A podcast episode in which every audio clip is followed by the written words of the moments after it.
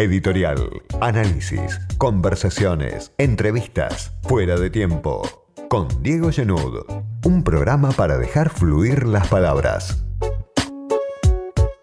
Del otro lado de la línea está ya Cecilia Moró, que es diputada nacional, miembro del Frente Renovador y además es la vicepresidenta del bloque del Frente de Todos en la Cámara de Diputados. Cecilia, soy Diego Genud, gracias por atenderme. ¿Cómo andás, Diego? ¿Bien? Bien, bien, bien, bien. Bueno, primero te quería preguntar por la reforma judicial, ¿no? De la que muchos se preguntan cuál será su destino en la Cámara de Diputados.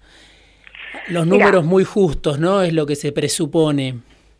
Sí, pero tampoco es un proyecto que venga con orden de nadie, tampoco lo, lo aceptaríamos porque para eso, digamos, creemos que estas cuestiones que tienen que ver con la justicia y la vida de la gente, los debatimos eh, de cara a, la sociedad y no por decreto. Yo, digamos, me, soy uno de los que cuestiona desde Suiza mientras juega el fútbol el presidente Macri. La reforma judicial, todavía me acuerdo cuando reformó juzgados este por decreto o como cuando designó jueces de la Corte por decreto. Nosotros tampoco tenemos ningún apuro de sacar esta reforma, no es una ley este que como dicen este iba a entrar a diputados, va a entrar a diputados, y en los próximos tres, cuatro días que se va a sacar de manera express. Vamos a escuchar a todos los que tengamos que escuchar, vamos a darle sus tiempos, sabemos que la Argentina está atravesando una situación especial, tenemos que también discutir cuestiones muy importantes como el presupuesto, eh, la negociación que el presidente Fernández ha encarado con la desgracia este que significa la deuda este, frente al Fondo Monetario Internacional, este, seguramente se trabajará en su momento en comisiones, este, realmente yo creo que han buscado una excusa para llevar este, estos días este, el debate a una a una cancha o un terreno, digamos, que está muy lleno de, barro, ¿no?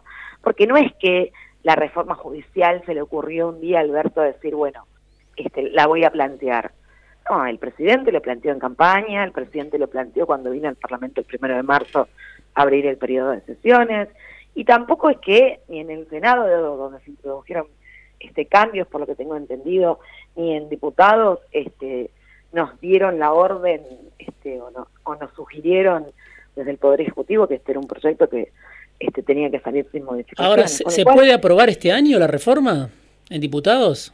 Bueno, veremos si, si logra los consensos necesarios para ser aprobado este año, se hará, si no, no, no se hará y será el año que viene. pero, pero realmente no hay ese urgentismo que, que plantean algunos que ahora dicen no querer seguir trabajando. ¿Cuál es tu postura sobre lo que dice Cristina, ¿no? la vicepresidenta, que esta semana, un día antes de que se trate en el Senado, planteó que esta no es una verdadera reforma judicial tuya o del bloque del Frente de Todos, de la cúpula, que vos estás tan cerca de Máximo, de Massa? Yo no voy a hablar de, nombre de, mi bloque porque eh, somos un bloque muy, muy grande y muy heterogéneo.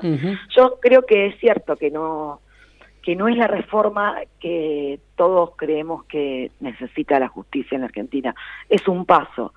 Pero lo cierto es que a mí me gustaría también discutir una reforma donde, por ejemplo, eh, juicio por jurado sea un debate, donde, este, por ejemplo, la creación de más juzgados ambientales, de género, temáticas más que están completamente postergadas, sean un debate. Eh, nadie duda hoy que la justicia es uno de los problemas más grandes que tiene hoy la Argentina, el funcionamiento de la justicia, y entre esas cosas los tiempos de la justicia. El Congreso, el Poder Ejecutivo, a través del retorno a la democracia, se han ido este, modificando, se han ido ayornando, algunas, algunas veces con errores y obviamente con defectos, no digo que sean los sistemas que mejor funcionan, pero funcionan. Lo de la justicia es inédito. Eh, digamos, no pudimos discutir todavía en la Argentina el tema del, pago de ganancias de los jueces, mira lo atrasados que estamos. Cecilia, eh, la verdad, ustedes hablaron, no sé si, no, no, no, en tu caso, pero sí desde el frente de todos se habló en abril del impuesto a las riquezas, ¿no? Que es un proyecto que despertó bastante expectativa en algunos sectores, creo que incluso entre los impulsores. Y en algún momento, hace dos meses, Máximo Kirchner hizo un discurso en la, en la Cámara de Diputados hablando de otra cuestión, hablando de la pandemia, y decía, las expectativas mal generadas después generan enojos, ¿no? Una frase de, de Máximo Kirchner, digo, ¿Fue un error haber anticipado tanto ese proyecto del impuesto a las riquezas, que es un proyecto importante, que afecta a un grupo reducido, obviamente, de grandes fortunas, pero que representaba una puerta para el gobierno en medio de la pandemia? ¿Es que es un tema difícil de tratar en diputados por esta relación de fuerzas tan ajustada? ¿Qué, qué juzgás de ese proyecto que hace tantos meses se espera? Yo a veces pensé si fue un error anunciarlo y no haberlo presentado. Hoy pienso que, digamos que nos dimos el tiempo suficiente eh, para que ese proyecto contemple eh, la Argentina de hoy, ¿no? Esta Argentina que en el último año vivió como el mundo este montón de transformaciones este muy profundas que digamos empezaron de, de un día para el otro y que todavía no sabemos dónde van a terminar. Tenemos ahí una cosa alrededor de la vacuna, pero todavía eh, no hay certeza. Entonces me parece que era un proyecto que teníamos que hacer esto, pensarlo bien, trabajarlo bien, ver cómo se encaminaba el tema de los bonistas, cómo el ministro Guzmán abría esa puerta, cómo hacíamos para empezar de alguna manera, ahora que ya estamos en una fase de la pandemia donde da la sensación que se pueden seguir este, abriendo, pese a que yo digo, este, por ahí no estoy de acuerdo con que se abra tanto, este, y, y bueno, lamento que las autoridades políticas de algunas jurisdicciones tomen decisiones de esa manera, ¿no? Pero entiendo la necesidad de la gente, entiendo las necesidades de, reconstrucción de las pymes, de los comercios, entiendo que este, este proyecto, mira, a mí me hubiese gustado mucho que este no fuese un proyecto de ley, eh, sino que fuese un proyecto eh, que surja de una gran mesa de diálogo donde los mismos empresarios eh, fueran los que se sentaran a decir queremos ver cómo ayudamos en ese momento a la Argentina, como pasó en otros países. Y ojo, no es en contra de nadie, ¿eh? ¿Por qué no pasa acá? ¿Cómo? ¿Por qué no pasa acá? ¿Por qué no surge eso acá? yo? Yo siento que nos falta mucho para todavía poder ponernos en el lugar del otro. Me parece que en eso, eh, yo lo veo con, con los chicos más jóvenes, con los adolescentes, de la edad de, mi hija, de 15, 16 años, veo como ellos en ese sentido son más inteligentes y, y por ahí más nobles que nosotros, ¿no? Creo que acá nos pasó el menemismo, nos pasó la cultura del sálvese quien pueda, nos pasó una dictadura, nos pasaron muchas, tuvimos muchos dolores que tal vez nos hicieron reacios a poder ser una sociedad más eh, empática y solidaria, ¿no? Cecilia, vos venís del radicalismo, obviamente tu apellido es un apellido de, que tiene una tradición dentro del radicalismo. Y obviamente hoy la UCR está eh, en otro, en otro, en otra frecuencia, ¿no? Este, con Cambiemos, con Macri como líder, eh, acompañando a Macri durante cuatro años. Sin embargo, también parecería haber distintos sectores en ese radicalismo que acompaña a Juntos por el Cambio, que es parte de Juntos por el Cambio. Te lo pregunto porque se conoció estos días que Lustó y Nosiglia estuvieron en Olivos con Alberto Fernández. Bueno, trascendió poco de qué se habló, pero se supone que el gobierno busca un entendimiento, así como lo tiene con la reta, quizá a nivel de la gestión de crisis con respecto a la pandemia, abre una puerta con estos sectores del radicalismo. Digo, ¿vos pensás que hay sectores del radicalismo y de la oposición, como Lustó, como Nosiglia, con los cuales se puede trabajar desde el gobierno. Su pertenencia a Juntos por el Cambio le impide sentarse a una mesa a discutir temas de la agenda que impulsa el gobierno. ¿Cómo ves eso? ¿Ves un bloque unívoco? ¿Ves diferencias profundas dentro de Juntos por el Cambio? Mira, yo no, no sé si la reunión existió, no, no hablé con Alberto, si efectivamente Coti y Martín estuvieron eh, con Lustó seguro estuvo, eso lo tengo confirmado. Eh, no Siglia la verdad Es que si hubiese estado, si hubiese existido esa reunión y si hubiesen existido otras reuniones, me parece que, que sería una gran noticia para los argentinos, porque yo estoy convencida que lo que necesitamos es generar espacios de diálogo este, cada vez más fluidos, este, como para poder buscar consensos mínimos eh, ahora, lo que sí veo es adentro del cambio, adentro del cambio, de punto por el cambio, una cosa que me preocupa mucho, que es que terminan siempre ganando las posiciones los sectores más radicalizados, ¿no? De Juntos por el Cambio, que a su vez, si vos lo ves, paradójicamente son los menos representativos, los que no gobiernan. Yo no veo en Gustavo Pose, que por ejemplo es intendente de mi distrito, yo veo a dos cuadros del hospital, lo recorro, un hospital municipal, mantenido como fondo del municipio, veo el esfuerzo sobrehumano que está haciendo el sistema de salud en todos los niveles en, San Isidro, veo lo que está haciendo Jorge Macri en, Vicente López, veo lo que están haciendo este, en otros lugares con todas las dificultades, Gustavo Valdés en Corrientes, el desastre que, que hoy es Jujuy, pese a todos los esfuerzos que Gerardo hizo. Eso, esa oposición no es la misma que la oposición, me parece, irresponsable de Patricia Bullrich, este, otro, eh, Fernández Iglesias mm. y, Cornejo, que en realidad no le deben explicaciones a nadie, este, no tienen eh, responsabilidad sobre la vida de nadie. Eh, y me parece que en eso yo sí siento una diferencia, digo, es una posición este, personal que no tiene que ver ni siquiera con mi afecto o mi historia radical, ¿no? Tiene más que ver con la con la con lo que veo este que está pasando en la gestión y la pandemia, ¿no?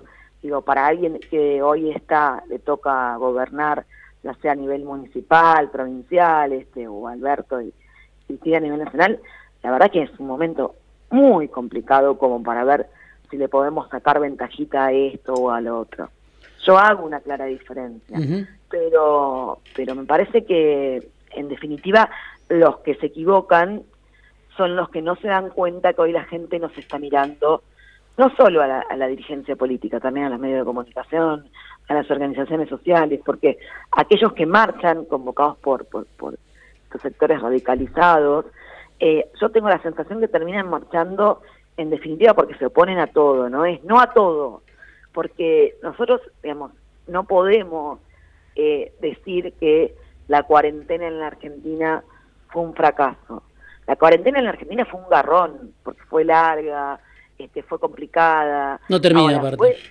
¿eh? No termina, aparte, no sabemos cuándo no termina. Claro, no sabemos cuándo termina. Ahora, para los que fue todo eso, digamos, más allá, obviamente a que a todos nos afecta, pero ¿sabes cuál es la diferencia entre muchos de los que marchan en los Audi y este, o yo misma, que tengo un, empleo garantizado, y muchos de los que están en su casa mirando esas escenas, que unos tienen la heladera vacía y otros no la tienen.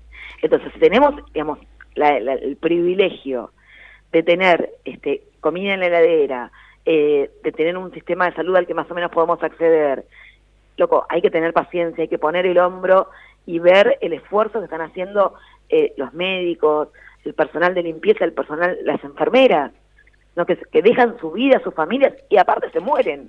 Cecilia, te quiero, te quiero hacer una, una pregunta, me estoy quedando ya sin tiempo, pero te quiero preguntar por cómo funciona, vos que lo ves en primer plano, ese, ese dúo que es masa máximo, ¿no? Un dúo impensado para muchos hace un año, un año y medio. Hoy funciona dentro de la Cámara de Diputados, funciona fuera de la Cámara de Diputados, hay una alianza fuerte ahí. ¿Cómo lo describirías eh, ese equilibrio de poder, ¿no? El presidente de la Cámara de Diputados, el jefe de la bancada de diputados, pero que en su momento estuvieron también muy enfrentados. ¿Vos cómo lo ves hoy? ¿Cuál es la potencialidad que le ves a eso? ¿Le ves potencialidad? ¿Es un acuerdo de coyuntura restringido a la Cámara de Diputados? No, hay buena onda, hay este, mucha capacidad de trabajo entre los dos eh, entre muchos de los compañeros que forman parte del espacio. Lo cierto es que yo siempre digo que, digamos, todos, Cristina tuvo un gesto enorme, Alberto tuvo un gesto, Sergio tuvo un gesto, eh, eh, cuando formamos este ya la parte final del Frente de Todos, ¿no? Lo que se hizo público. Pero sí hubo un obrero de la construcción del Frente de Todos, fue Máximo, que desde un lugar, este, digamos, donde, este, por ahí que es donde más cómodo se siente, que es el de no salir, este, no necesitar salir en la tapa de los diarios, ni en la tele, este, sino mostrar sus ideas a través de otra forma, eh, se dedicó durante mucho tiempo a, construir ese espacio político que hoy terminó gobernando la Argentina. Máximo lo tuvo en claro este, desde el primer día en que Macri asumió que, íbamos a terminar como terminamos, y la verdad es que yo lo, reconozco porque lo he hablado con él en su momento y, muchas cosas me parecían por ahí digamos, este, extremista, digo, que decían negativa, y no se equivocó en una, ¿no? La relación con nosotros, con Sergio, básicamente es muy fluida, es una relación de, de mucha franqueza, de mucha, este, de mucho laburo. A ver, con improntas muy distintas y con historias muy distintas, muchos de nosotros, este, adentro del frente de todos.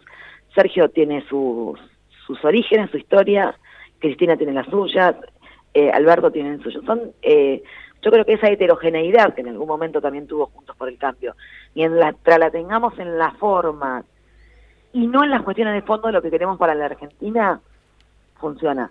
Ahora, cuando ya empecemos a discutir, digo, si la IFE es una herramienta, no es una herramienta, tenemos problemas. Ahora, si tenemos alguna diferencia sobre cómo se mira lo de Venezuela, y bueno, es una diferencia más, si querés, este, eh, abstracta o, no tan importante con lo que tiene que ver con la calidad de vida de los argentinos, que es lo primero que tenemos que recuperar. Y a eso llegamos, ¿no? Te agradezco muchísimo, Cecilia, este rato en Fuera de Tiempo, en Millennium. ¿eh? Disculpame por la demora en llamarte. Vamos a seguir hablando seguramente más adelante. Cuando quieras. Buen fin de semana, ¿eh? Igual para vos. Cecilia Moró, diputada del Frente de Todos, vicepresidenta del bloque del Frente de Todos, con una historia radical y con un pasado en el Frente Renovador.